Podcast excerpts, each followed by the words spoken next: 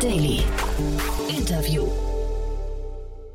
Herzlich willkommen zu Startup Insider Daily. Mein Name ist Jan Thomas. Ja, und man könnte fast sagen, als hätten wir nicht schon genug Probleme, kommt heute auch noch Max Gulde, der Co-Founder und CEO von Constellar. Wir haben über einen Bereich gesprochen nach der Energiekrise, nach Corona kann man sagen, hier kommt das nächste Thema, denn wir sprechen über Wasser und Max hat da einen faszinierenden Blick drauf, einen globalen und ich würde sagen auch sehr ganzheitlichen Blick hat mich total begeistert, denn Max ist natürlich nicht Problemüberbringer, sondern er ist Teil der Lösung hoffentlich. Ähm, hat aber erzählt, dass Wasser in der nächsten Zeit bis zu zwölfmal so teuer werden könnte. Und zwar, er meint noch in dieser Dekade, als dies heute der Fall ist. Ja, und wie man dem Ganzen begegnen kann und welche Lösungsansätze es da gibt, darüber haben wir gesprochen. Ähm, Constellar ist ein Unternehmen, das sich mit Satelliten beschäftigt, mit Satellitentechnologie aufklären möchte und Wassereinsatz bzw. Wasserverbrauch auf der ganzen Welt monitoren möchte. Das Ganze tut unter anderem für Chemiekonzerne oder auch für Lebensmittelkonzerne. Mega spannendes Thema und es gab gerade eine Finanzierungsrunde, die hat es auch in sich, in einer Seed-Runde 10 Millionen Dollar investiert, unter anderem von Lakestar und auch von WeSquared. Also ein mega spannendes Thema. Wir haben sehr ausführlich gesprochen, aber ich glaube, das Gespräch wird auch den einen oder die andere von euch ein bisschen augenöffnend sein. Für mich war es das auf jeden Fall. Ich fand es total faszinierend. Dementsprechend reinhören und am besten auch weiterempfehlen, denn ich glaube, man kriegt hier einen, ein bisschen einen neuen Blick auf das Thema Wasser und Wasserverbrauch und was das vielleicht in Zukunft für Probleme mit sich bringen könnte. Dementsprechend genug der Vorrede. Wir gehen rein ins Gespräch mit Max Gulde von Constellar. Startup Insider Daily. Interview. Cool, sehr schön. Ich bin verbunden mit Max Gulde, Co-Founder und CEO von Constellar. Hallo Max. Hi Jan. Freue mich sehr, dass wir sprechen. Cooles Thema. Ich habe gerade tatsächlich im Vorfeld gedacht, ob du jetzt gerade eigentlich die ganze Zeit am Livestream der Weltklimakonferenz äh, äh, hängst irgendwie. nee, noch nicht, noch nicht ganz, noch nicht ja. ganz. Aber es ist natürlich ein absolut wichtiges Thema für uns. Und äh, wir schauen mit äh, mindestens drei von zwei Augen auch ganz gespannt hin, mhm. ähm, um einfach zu gucken, wie sich das entwickelt. Denn gerade in Ägypten äh, ist das Wasser, das Thema Wasser natürlich äh, ganz, ganz, ganz, ein ganz, ganz heißes Thema. Thema. Mhm. Ähm, auch gerade im Hinblick auf eventuell sogar militärische Konflikte im Süden. Ähm, äh, das ist äh, ein ganz großes Thema. Und Ägypten ist natürlich auch eins der Länder, wie in Nordafrika viele Länder, die ganz, ganz viel Nahrung, ich wiederhole mich hier, importieren. Und der Treiber hierzu ist einfach die Verfügbarkeit von Wasser. Mhm. Und da sieht man schon, wie ihr da drauf guckt. Das finde ich mega spannend, was ihr macht. Äh, vielleicht magst du es mal kurz durchführen, äh, was so euer Ansatz ist. Genau, also letztendlich die Problemstellung ist eine, eine ganz einfache. Ähm, die Grundhypothese ist, dass Wasser eigentlich ähm, der zentrale Treiber ist für ähm, die Ernährungsversorgung weltweit. Äh, da gibt es sehr viele Fakten dazu, die ähm, für diese Hypothese sprechen. Beispielsweise ist es etwa so, dass 20 Prozent der Felder, die weltweit bewässert sind, fast die Hälfte, etwa 40 Prozent aller weltweiten Nahrung erzeugen. Das heißt, Bewässerung ist ein ganz einfaches Tool, mit dem ich sehr, sehr viel mehr Nahrung erzeugen muss. Jetzt gibt es ganz viele Treiber, die dazu sorgen, dass wir auch wirklich mehr Nahrung brauchen. Auf der einen Seite ist natürlich äh, Bevölkerungswachstum, aber es ist auch so, dass die Fläche an Land, die eigentlich äh, permanent beackerbar ist, abnimmt. Wir haben also ähm, erodierende oder, oder sich sich verringernde ähm, Anbauflächen. Und wir haben zusätzlich natürlich noch Sachen wie ähm, Klimaerwärmung, äh, was dafür sorgt, dass wir ähm, manche Pflanzen nicht mehr so effektiv anbauen können wie, äh, wie zuvor und weitere Treiber. Und was wir jetzt sagen ist, na gut, ähm, wenn wir also Wasser vernünftig einsetzen wollen, müssen wir erstmal eine Quantifizierung von Wasser herstellen. Und zwar Wasser für die Landwirtschaft, denn hier wird 70 Prozent allen globalen Frischwassers eigentlich verwendet.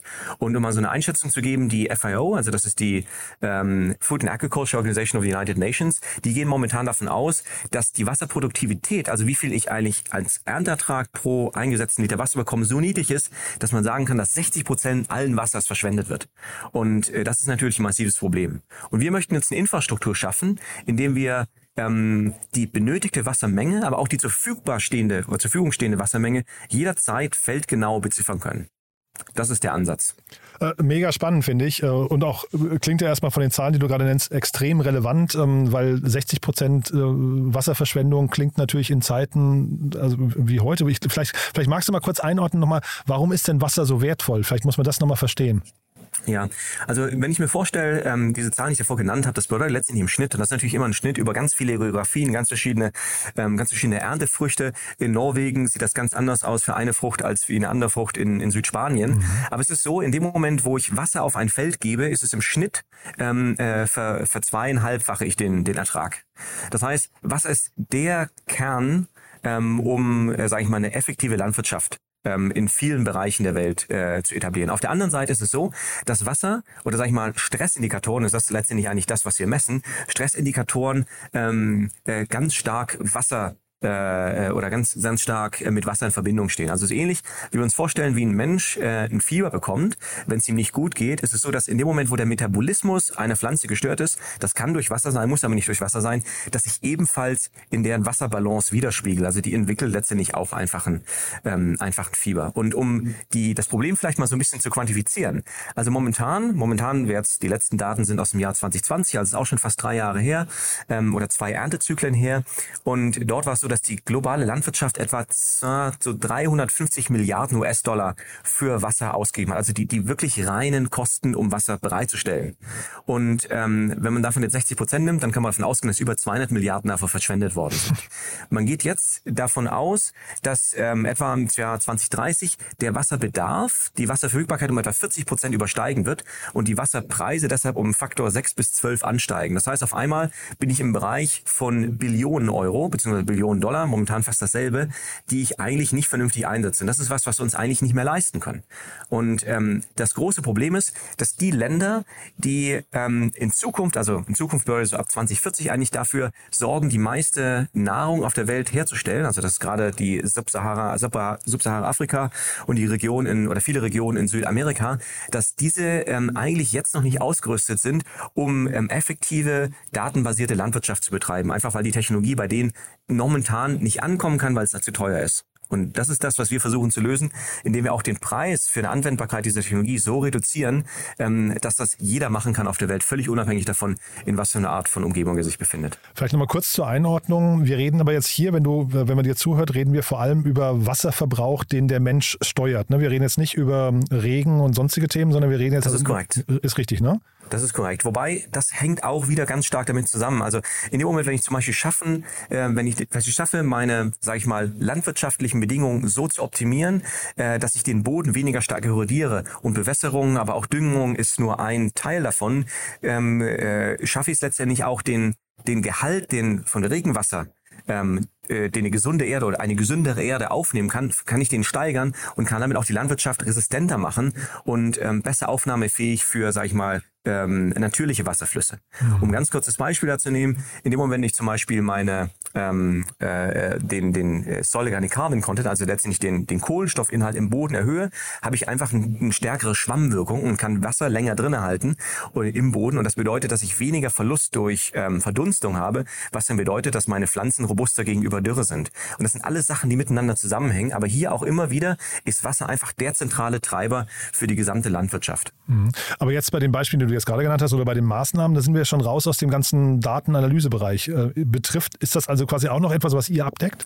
Ähm, was wir jetzt erstmal machen, als wir abdecken, ähm, das, das wird sich natürlich im Laufe der Zeit ähm, verändern. Was wir jetzt primär abdecken, ist erstmal eine Informationsbasis zu liefern an ähm, nicht direkt die Landwirte, sondern die Firmen, die Landwirte beliefern mit digitalen Produkten bereits heute schon. Also das können ähm, Chemiefirmen sein wie Syngenta oder BASF. Es können aber auch, sagen wir mal, äh, äh, Nahrungsproduzenten sein wie PepsiCo oder ähm, Mars, dass wir äh, die Informationen bereitstellen, die existierenden Ressourcen optimiert äh, zu verwenden auf der einen Seite und auf der anderen Seite aber auch die Robustheit ihrer eigenen Modelle zu verbessern, sodass die Unsicherheit ähm, in äh, Verbindung mit diesen Modellen reduziert wird. Denn äh, die Frage ist ja, meine Güte, warum überwässern wir denn Felder, wenn Wasser so ein großes Problem ist? Warum machen wir das denn? Das Problem ist, dass wir nicht wirklich sagen können, wie viel Pflanzen momentan eigentlich brauchen und mhm. auch nicht genau sagen können, wie viel Düngemittel die zu welcher Zeit brauchen. Und äh, hier ist halt, hier habe ich immer wieder so, ich sage mal, ein Quantifizierungsproblem und das versuchen wir jetzt als erstes anzugehen, um diesen riesigen Overhead, weil das Risiko, wenn ich zu wenig bewässer, so groß ist,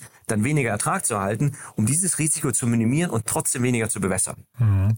Und diese Firmen, von dir genannten Firmen, gerade BASF, PepsiCo, Mars und so weiter, wie empfänglich sind die für eure äh, Appelle gerade?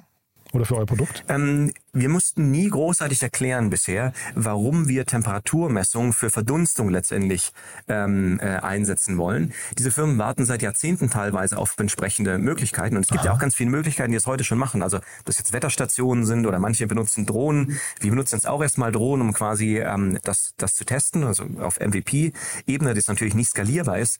Ähm, aber diese Flug, äh, sorry, diese Firmen, die nutzen teilweise Flugzeuge, um diese Informationen zu erhalten mhm. und sind natürlich absolut, ähm, sag ich mal, empfänglich für eine Nachricht wie äh, die, die, die Kosten reduzieren sich massiv mhm. und dabei habe ich auf einmal weltweite Abdeckung, weil viele von diesen Firmen natürlich auch weltweit aktiv sind. Mhm. Eigentlich alle und weltweit sourcen. Also hier ganz, ganz große Empfängnisbereitschaft. Mit vielen von den Großen sind wir auch schon in ersten Pilotprojekten drin. Ja, sehr spannend. Und ich höre auch raus, also ihr macht das Ganze global, ihr macht es aber auch scheinbar sehr ganzheitlich, ne? Wir versuchen es so ganzheitlich wie möglich zu machen, wobei man natürlich immer zugeben muss, wir sind nur ein Teil der Lösung. Also wir, wir werden nicht alles, äh, nicht alles ähm, lösen können. Das wird, äh, sag ich mal, die Nahrungssicherheit wird genauso über alternative Proteine und andere Sachen ähm, äh, ebenfalls sichergestellt werden müssen. Aber wir glauben, dass ein ganz entscheidender Teil, und das wird die Ressource dieses Jahrzehnts werden, das ist lustig, weil wir uns jetzt fast im Jahr 2023 äh, befinden. Und das erste Mal äh, so das Gefühl eigentlich so dieses Jahr kam, wo man, wo man, sag ich mal, auch in der Öffentlichkeit gemerkt hat, okay, Wasser wird hier ein großes Thema. Äh, wir gehen aber davon aus, dass das, was unsere, unsere Kunden oder unsere zukünftigen Kunden jetzt schon sagen, dass sie sagen, ja gut, in drei Jahren wird sich kaum jemand noch um Kohlenstoff interessieren, weil alle Wasser hinterherrennen werden, dass das sich dieses Jahrzehnt noch ähm, bewahrheiten wird. Und ähm, insofern ist es ein gutes Timing. Ähm, aber was die Ganzheitlichkeit angeht, ja, wir können den Bereich Wasser und Verdunstung und auch Düngemittel und angrenzende Bereiche und dann auch wie Versicherung, sowas können wir abdecken. Aber all diese Sachen brauchen Zeit. Und man muss auch sagen, der, der landwirtschaftliche Sektor ist jetzt kein Sektor, der sich besonders damit auszeichnet, eine, eine wahnsinnig hohe Agilität zu haben. Mhm. Einfach auch, weil die Zyklen so lange sind.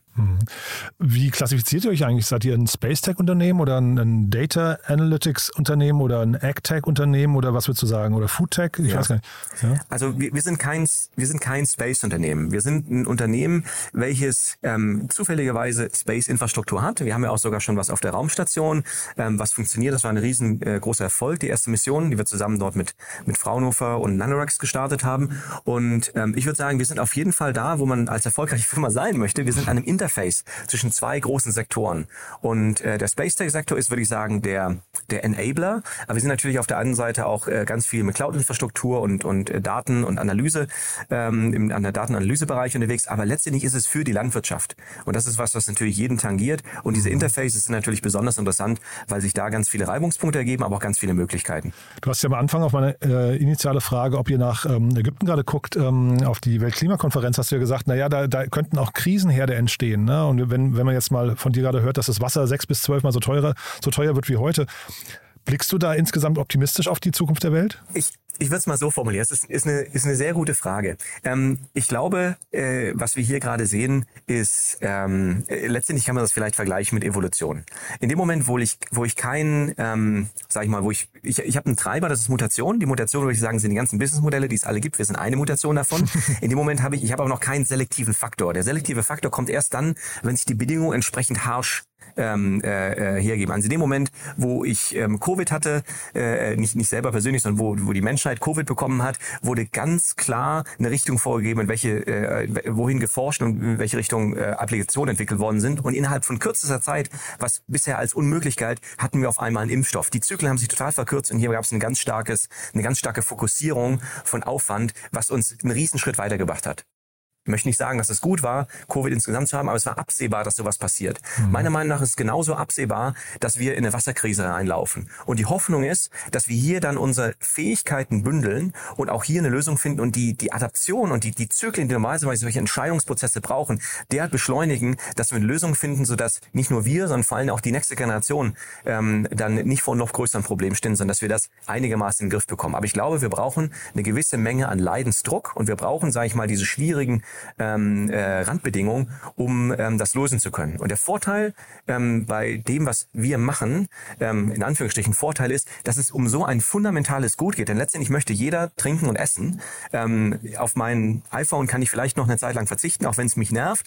Aber äh, Essen und Trinken, das wird spätestens nach kurzer Zeit dann sehr, sehr unangenehm. Und bei Covid war es letztendlich aus. Es ist was, es ist quasi, ich würde nicht sagen Angriff, aber es hat was ganz mit dem persönlichen Wohlbefinden zu tun, mhm. ganz eng. Und deshalb glaube ich, dass ähm, ja, äh, dass die Leute das entsprechend annehmen werden. Und ähm, ich würde deshalb optimistisch in die Zukunft schauen. Mhm. Ähm, wir haben eine sehr schwierige Situation, aber ich glaube, nur ja durch entsprechende Randbedingungen, wie sie jetzt gerade existieren, wird man eigentlich getrieben, sich auf die wirklich wichtigen Probleme zu fokussieren und diese anzugehen. Mhm. Deshalb ja, ich bin optimistisch. Ja, ich höre so ein bisschen raus, äh, wenn ich es richtig zusammenfassen darf, ähm, äh, dass man in der Maslow'schen äh, Bedürfnispyramide so wieder ein bisschen nach unten rutscht und wenn das passiert, ja. hat man einfach quasi, spürt man den intrinsischen Wunsch, das sofort zu ändern. Genau. Ja. Hören dir da, hören dir da die richtigen Leute zu? Also, weil ihr habt ja jetzt, du hast ja vorhin gesagt, bis dato wurden solche Daten teilweise per Flugzeug und aber auch nicht ganzheitlich und auch nicht global erhoben.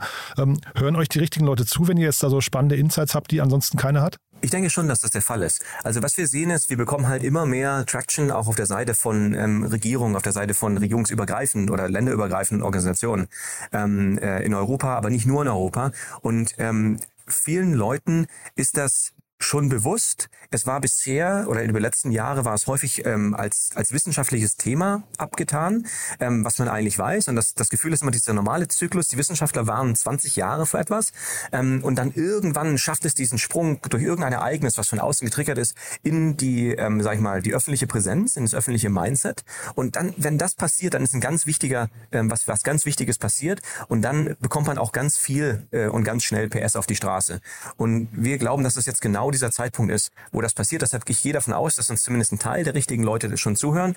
Aber es gibt noch ganz, ganz viele andere Leute, die wir erreichen müssen. Und letztendlich wird die Zukunft zeigen, ähm, wie schnell wir diese Leute erreichen. Denn ähm, äh, ganz ehrlich, so wahnsinnig viel Zeit haben wir nicht mehr. Das ist, ähm, um es mal vielleicht drastischer zu formulieren, ähm, im normalerweise ist man in so einem Modus, in dem man durch konstantes besseres äh, Ingenieurswesen und Engineering, also ein Prozent Verbesserung, zwei Prozent Verbesserung jedes Jahr irgendwie schafft und dann irgendwann mhm. zu einer mhm. Lösung kommt. Mhm. Und das passiert natürlich weiter. Mhm. Aber in diesem Fall, gerade was die Landwirtschaft, die Ernährungssicherheit und Wasser angeht, ist es so, dass wir eigentlich den Pfad verlassen haben, wo diese Trajektorie noch gegen eine Lösung konvergiert. Mhm. Das schaffen wir nicht.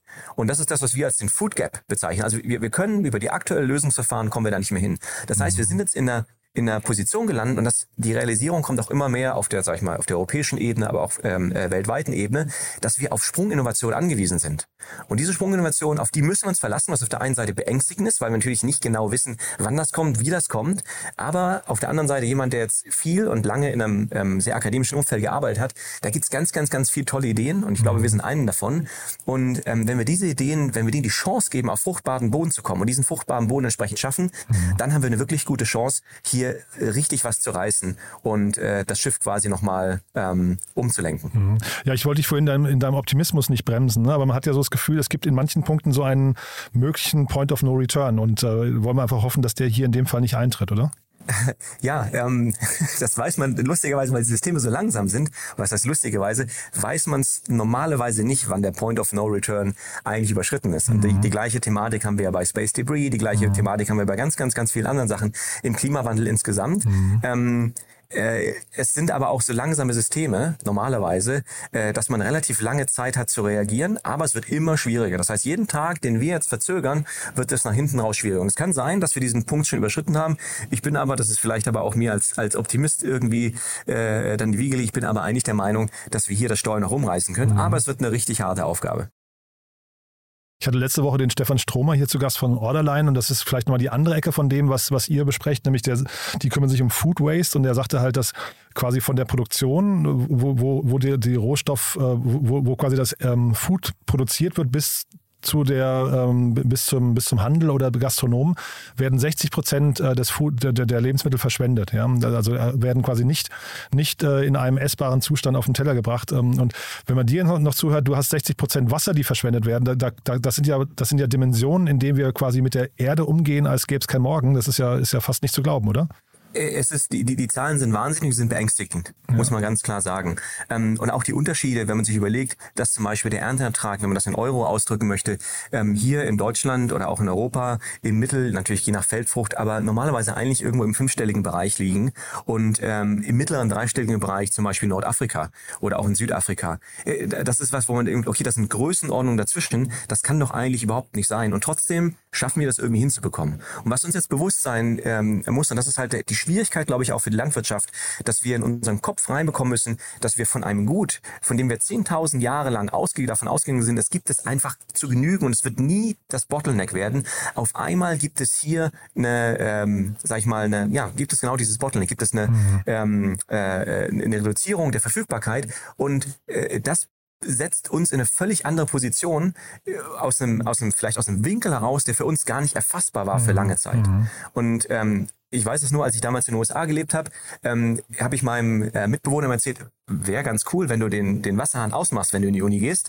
Und er hat mich angeguckt und überhaupt gar nicht verstanden. Das war für mich unbegreiflich.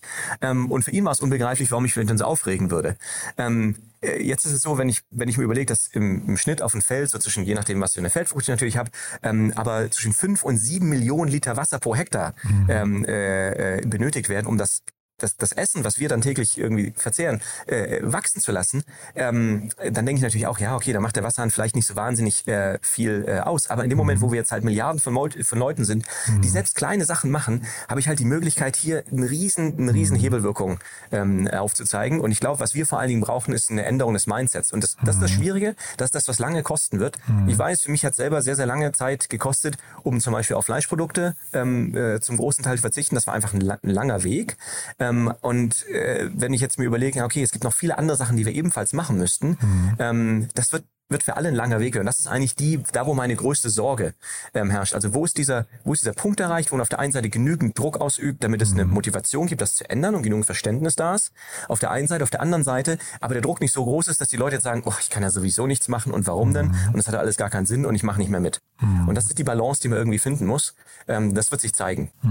Ist ja oftmals der Preis. Ne? Viele sagen dann, also das gleiche bei der Energiekrise kann man vielleicht auch, dass man kann das furchtbar finden, aber auf der anderen Seite kann man sagen, naja, dann kriegt zumindest Energie, kommt mal wieder ins Bewusstsein sein und man geht vielleicht nicht mehr so, so äh, schonungslos damit um. Es könnte ja beim Wasser vielleicht auch so sein. Wenn, wenn jemand den Hahn offen lässt, dann ist es vielleicht zu günstig, ne? Dann ist es vielleicht zu günstig. Das, dieses Problem wird sich noch bis Ende der Dekade, wird sich das auf jeden Fall erledigt haben. oh, ja, ja. Und das Erstaunliche war, ich bin damals, ich habe es erst in Australien gewohnt, da war gerade Dürre. Ähm, und dort war es wirklich so, wenn man mehr als einmal die Woche geduscht hat, wurde man schon mit zwei hochgezogenen Augenbrauen angeschaut und man hat die Dusche wirklich kurz gemacht. Und dann komme ich in ein Land, in dem es eigentlich fast genauso dürr ist, nach Kalifornien. Und da lassen die Leute einfach den Wasserhahn an. Mhm. Und man denkt sich, das gibt's doch nicht. Das, das kann doch irgendwie nicht sein. Und ich glaube, hier ist da, wo wir vor allen Dingen ganz, ganz viel äh, Unterstützung noch bekommen können, auch auf der politischen Seite. Und die Schwierigkeit hier ist in der Kommunikation. Also auf der einen Seite mhm. ähm, äh, jemand zur Seite stellen, zu sagen, okay, so kannst du helfen, nicht immer nur Probleme darzustellen, sondern auch sagen, das kann dein Beitrag sein, hier eine Veränderung herbeizuführen. Und so klein der Beitrag ist, in Summe zählt das dann, das ist die Economy of Scale irgendwie. Mhm. Wenn es eine Person macht, nicht so wichtig, wenn es eine Milliarde Leute machen, oh, auf einmal wird es dann mhm. wichtig. Und das ist ja auch ein Schulungsprozess, wo wir die Leute hinbringen müssen, dass wir halt ähm, ein Bewusstsein dafür erschaffen, bestimmte Sachen zu machen und andere Sachen dann quasi ähm, vielleicht als Sekundäreffekt irgendwie mitkommen. Wenn ich jetzt den Wasserhahn zumache, dann denke ich mir vielleicht auch, okay, vielleicht äh, muss ich jetzt äh, nicht mehr fünfmal am Tag duschen oder ähm, vielleicht lasse ich jetzt zum Beispiel den, den Sprenkler mal zu Hause mhm. nicht so lange an oder vielleicht gibt es noch irgendwelche anderen Effekte, die dann mitkommen. Mhm. Und die Summe von diesen Sachen wird es dann letztendlich machen. Mhm. Aber wir müssen da ansetzen und da unsere Kräfte darauf konzentrieren, wo die Verschwendung momentan am größten ist. Mhm. Und das ist halt ganz klar in der Landwirtschaft. Mhm. Ja, es, äh, es ist traurig, ne, dass man irgendwie geerdet wird, indem Dinge plötzlich mal nicht mehr, nicht mehr verfügbar sind, die immer selbstverständlich waren. Aber vielleicht ist es auch immer äh, mal, mal wichtig, dass man zumindest mal den Blick drauf lenkt. Ähm, Jetzt haben wir uns fast ein bisschen, bisschen verquatscht, weil äh, wir wollten ja eigentlich nochmal über eure Finanzierungsrunde sprechen. Die hat es ja auch nochmal in sich. Ne? Äh, und da muss ich sagen, erstmal Glückwunsch, äh, eine starke Seed-Runde, finde ich. Vielen, vielen Dank. Ja, wir hatten ähm, das, äh, sag ich mal, das fantastische Glück, mit den richtigen Investoren zur richtigen Zeit zusammenzukommen. Und ähm, sagt man immer so leicht. Äh, und äh, es ist natürlich jetzt grundsätzlich keine einfache Zeit, momentan eine, eine Runde zu raisen. Das äh, werden viele von den Mitgründern äh, ebenfalls bestätigen können und von den Kollegen von anderen Startups. Aber muss sagen, und das ist vielleicht die, die positive Nachricht, die, die Erfahrung, die wir gemacht haben, ist, ähm, es wird schwerer, wenn man keinen Purpose hat. In dem Moment, wo mhm. man sich um Sachen kümmert, und das sind die meisten Deep Tech Unternehmen, die sich wirklich um grundlegende Probleme kümmern, mit sehr langen Forschungswegen dorthin und auch sehr langen vielleicht Return of Investment. Aber diese Sachen, die sind nach wie vor ungebrochen. Und ich glaube, wenn man auf einer Zeitskala arbeitet, so wie wir das tun, die ähm, letztendlich länger ist als die normalerweise die, die Zeit mit Krisen, ob das jetzt Corona oder der nächste Konflikt ist, hoffen wir mal, dass es eine relativ kurze Zeitskala ist. Das ist auch wieder der Optimist, hier spricht. Mhm. Ähm, dass, dass einfach das bügeln kann. Und ich glaube, das ist auch das, was hier gesehen worden ist. Das heißt, Leute gucken hin zu sehr fundamentalen Sachen, Energie, das heißt wahrscheinlich äh, geht es in Richtung Quantum Computing, in äh, Fusion wird wahrscheinlich stark angeschaut. Ähm, Landwirtschaft ist ein ganz großes Thema und dann sind wir wieder bei der Bedürfnispyramide.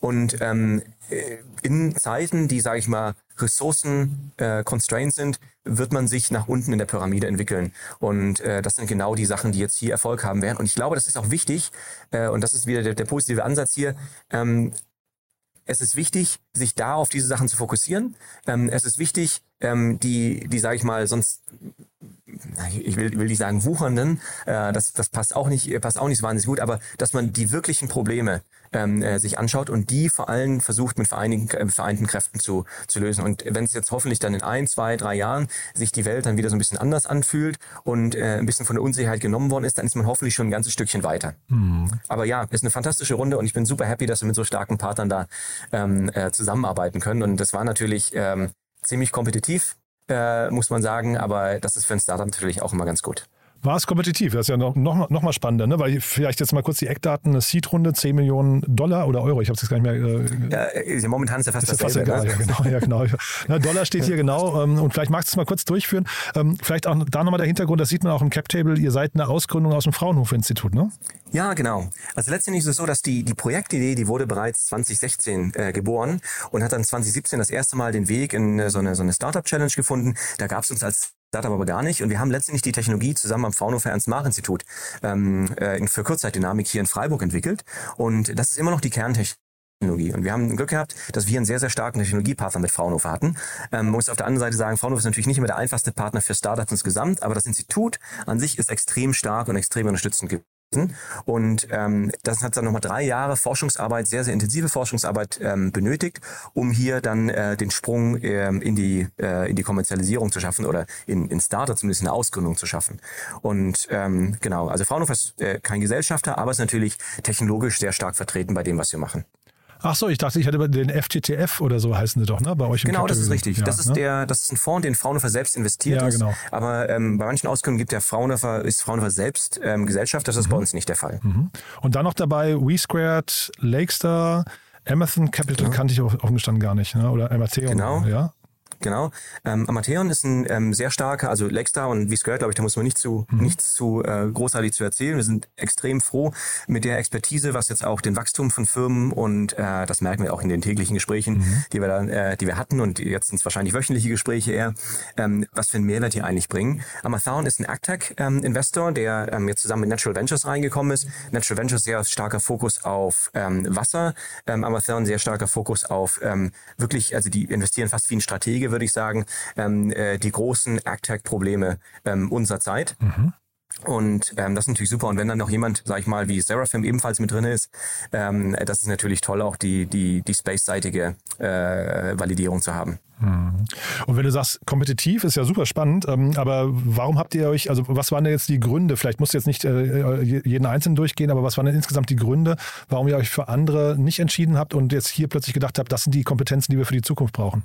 Ja, also letztendlich war es für uns die, die Frage, wie können wir die Firma so aufstellen, dass sie am ehesten bereit ist, das Wachstum und dann mit, der Wachstum, mit dem Wachstum in einigen mhm. Jahren von jetzt auch den Impact zu erzeugen, mhm. hinter dem wir her sind. Wir sind alle sehr missionsgetrieben. Mhm. Und dann haben wir ähm, eine Liste von ähm, Anforderungen eigentlich gestellt und gesagt, okay, das sind eigentlich die, die die, die Werte, die wir neben dem Geld von Investoren noch brauchen.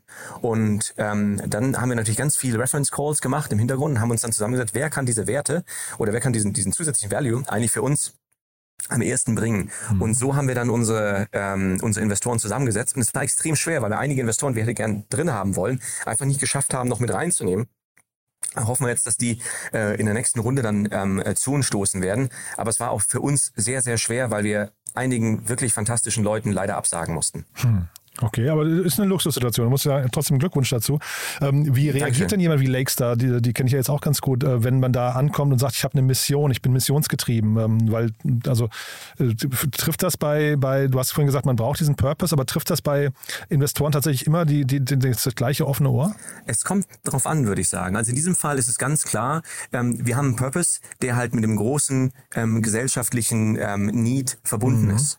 Und in dem Moment, wo ich, also es gibt ja zwei Seiten. Man kann auf der einen Seite sagen, okay, ähm, wie wahrscheinlich ist das für mich, dass dieses Team, in was ich jetzt investiere, das auch ausführen kann. In dem mhm. Moment, wo ich ein stark Purpose- oder Mission-driven Team habe, ist es natürlich so, dass die, die Motivation, die, die, die intrinsische, die muss ich nicht wirklich suchen. Ne? Das mhm. machen die Leute aus Überzeugung. Mhm. Und das sind eigentlich die, Anführungszeichen behaupten, sind die, sind die, die, ja, äh, das sind die Besessenen. ja, äh, ja, mir fällt gerade kein besseres Wort ein, aber das, das sind natürlich Leute, die, die es ganz einfach ist, äh, zu motivieren. Mhm. Äh, muss ja eigentlich gar nichts machen, aus der einen Seite. Dann auf der anderen Seite schaue ich mir an, okay, ist das wirklich ein Problem, was, was eine globale Skala hat? Denn oh, wenn es jetzt ein Nischenproblem wäre, ähm, äh, dann äh, habe ich eine Schwierigkeit, diese Firma zu skalieren. Naja, okay, mhm. jetzt haben wir 1,5 Milliarden Landwirtschaft, äh, Hektar an landwirtschaftlicher Fläche, die täglich gemonitort werden müssen. Das ist auf jeden Fall was Skalierbares und der Need ist da. Und wenn ich mir dann anschaue, die, die Treiber in der Zukunft her, vom, ähm, vom Markt her, ähm, äh, was Ernährungssicherheit angeht, was Bevölkerungswachstum angeht, was den Klimawandel angeht und ähm, vielleicht auch, sage ich mal, äh, was jetzt so grundsätzlich Erdbeobachtung angeht, das war sicherlich auch ein Treiber, weil das ja auch diese Skalierbarkeit ähm, angeht und ist die nächste Generation für Erdbeobachtungssystem äh, der Europäischen Kommission, aber auch auf der NASA-Seite demnächst ähm, äh, hochgehen wird, ähm, also in, in Orbit gehen wird. Wenn ich mir diese, diese Faktoren gemeinsam anschaue, äh, dann ähm, ist das was, was sich auf, an allen Enden eigentlich lohnt. Mhm. Und ähm, deshalb war es, würde ich jetzt behaupten, das muss der Lakes natürlich selber sagen, äh, war es eigentlich ein No-Brainer, ähm, hier zu, äh, zu investieren. Mhm. Mega spannend. Ich höre auch raus, ihr seht das Ganze, oder wahrscheinlich Lexter wird es unterschreiben, das Ganze kann relativ groß werden, wenn es funktioniert, ne? Das kann sehr, sehr groß werden. Ja, ja, das kann sehr, sehr groß werden. Also muss ich auch vorstellen, das hatte ich vor eingangs mal ähm, besprochen. Ich habe irgendwann mal, ich, der ist leider nicht von mir der Spruch, aber ich finde ihn sehr, sehr gut.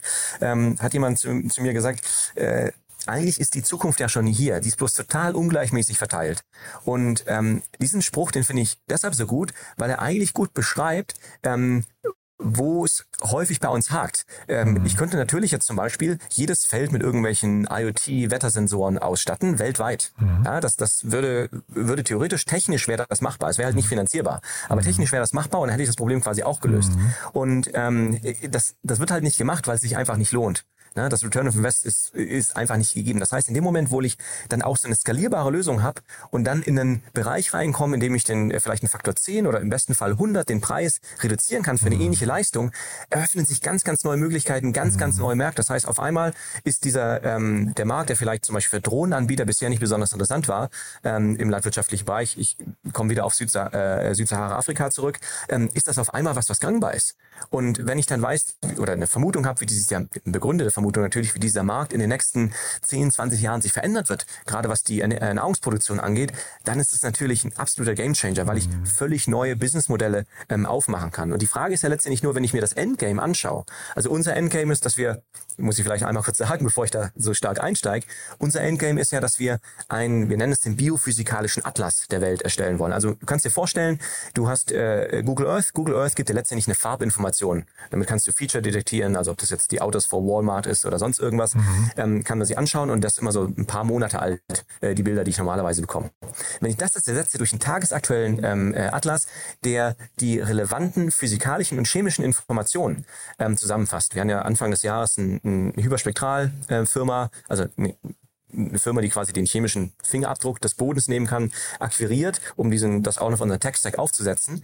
Und wenn ich diese Sachen mir anschaue, dann kann ich auf einmal nicht nur die Wasserverfügbarkeit, ich kann mir Kohlenstoff anschauen, ich kann mir Phosphate anschauen, ich kann mir Stickstoff anschauen. Auf einmal bekomme ich ein realistisches Bild ähm, von der Erde, von dem Ist-Zustand der Erde, physikalisch wie chemisch. Und das ist natürlich der Ausgangspunkt für einen globalen Digital Twin. Ich mag das Wort eigentlich nicht, weil es zu häufig benutzt wird. Aber wenn ich, wenn ich mir grundsätzlich vorstellen kann, dass so etwas für mich interessant ist, ähm, ähm, um, sage ich mal, als, als Tool äh, für alle möglichen Sachen, ob ich jetzt eine Versicherung bin und mhm. mir anschauen möchte, wie die Produktivität auf irgendwelchen Flailern war in den letzten 20 Jahren. Ich kann mir aber auch zum Beispiel anschauen, wie sich Infrastruktur entwickelt hat. Ähm, äh, ich könnte theoretisch äh, Ölpipelines überwachen. Ich könnte mir Verschmutzung in, in Meeren anschauen. Ich könnte mir Algenblüten anschauen. Ich kann mir alles Mögliche anschauen. Die Wahrscheinlichkeit von Gletscherabrissen ähm, äh, kann ich mir anschauen oder äh, von, von Erdrutschen. Diese ganzen Sachen äh, kann ich, kann ich machen. Und wenn ich so, einen Sand, so eine Sandbox habe und einfach glaube, dass dieses Endgame was ist, was vernünftig ist, ähm, dann glaube ich, bin ich schon einen ganzen Schritt weiter. Mega spannend. Aber das heißt, ähm, so links und rechts fangt ihr auch an zu gucken. Versicherung könnte ein Thema sein. Ich habe mich auch gerade, als du erzählt hast, gefragt, ob nicht bei euch auch Aktienanalysten oder so Shortseller oder sowas die ganze Zeit anrufen müssten, um zu wissen, keine Ahnung, ob jetzt bei, was hatten wir vorhin, ähm, äh, Mars oder, oder Unilever oder sowas, die Felder vielleicht ein Problem bekommen, was ja dann ein Frühindikator sein könnte. Ne? Also geht ihr auch in solche Bereiche noch rein oder, also Versicherung ist ja wahrscheinlich der, der, der konkretere Fall, ne?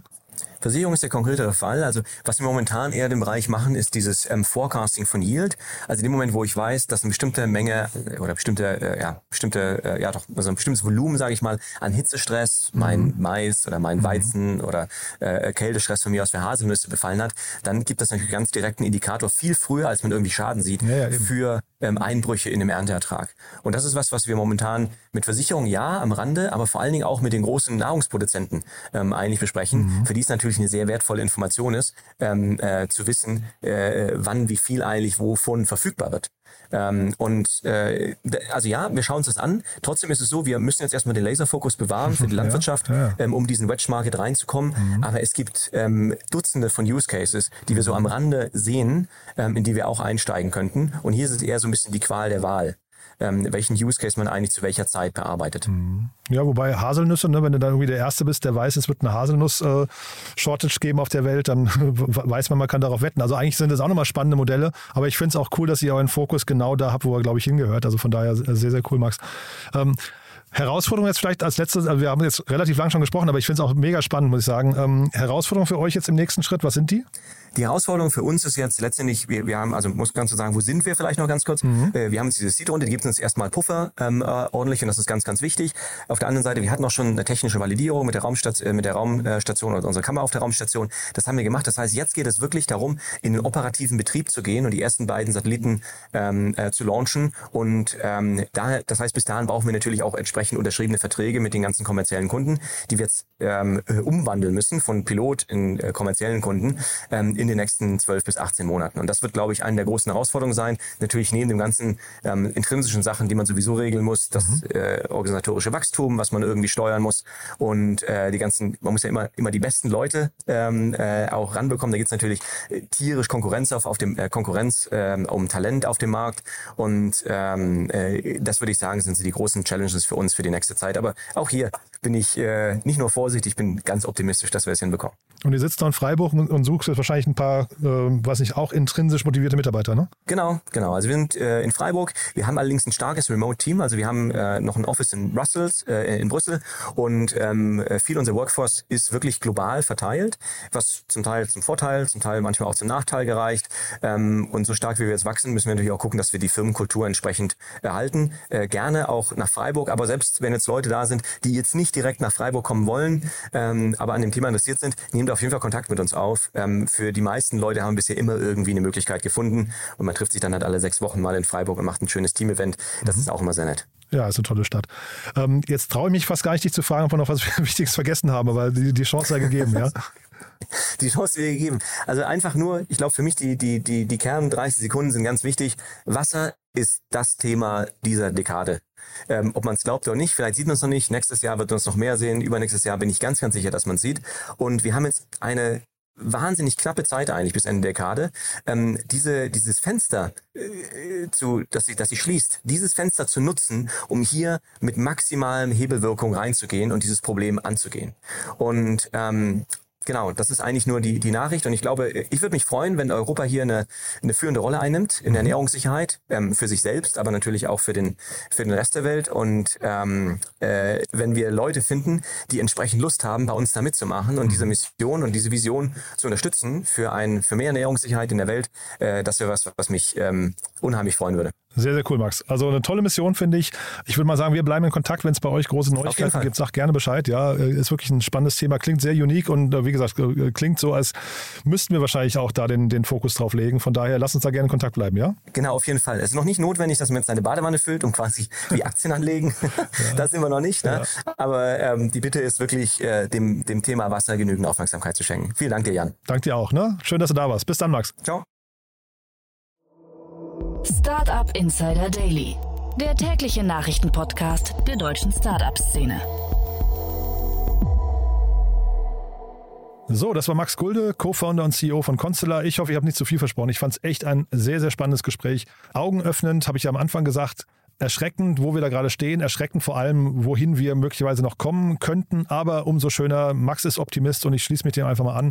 Technologie und vor allem Startups sind ja dafür da, Lösungen zu entwickeln für große Probleme und so hoffentlich auch hier. Wenn euch gefällt, was wir hier für Lösungen präsentieren, empfehlt uns doch gerne weiter. Wir freuen uns immer über neue Hörerinnen und Hörer, die uns noch nicht kennen, die sich vielleicht auch mit dem Thema Wasser beschäftigen sollten. Vielleicht habt ihr ja auch den einen oder anderen Kommilitonen, der ab und zu den Wasserhahn laufen lässt und euch dann mit fragenden Blicken anguckt. Also dementsprechend einfach mal kurz überlegen, wen ihr vielleicht noch kennt, der sich für uns interessieren könnte. Dafür schon mal vielen, vielen Dank und ansonsten euch einen wunderschönen Tag und bis später. Ciao, ciao.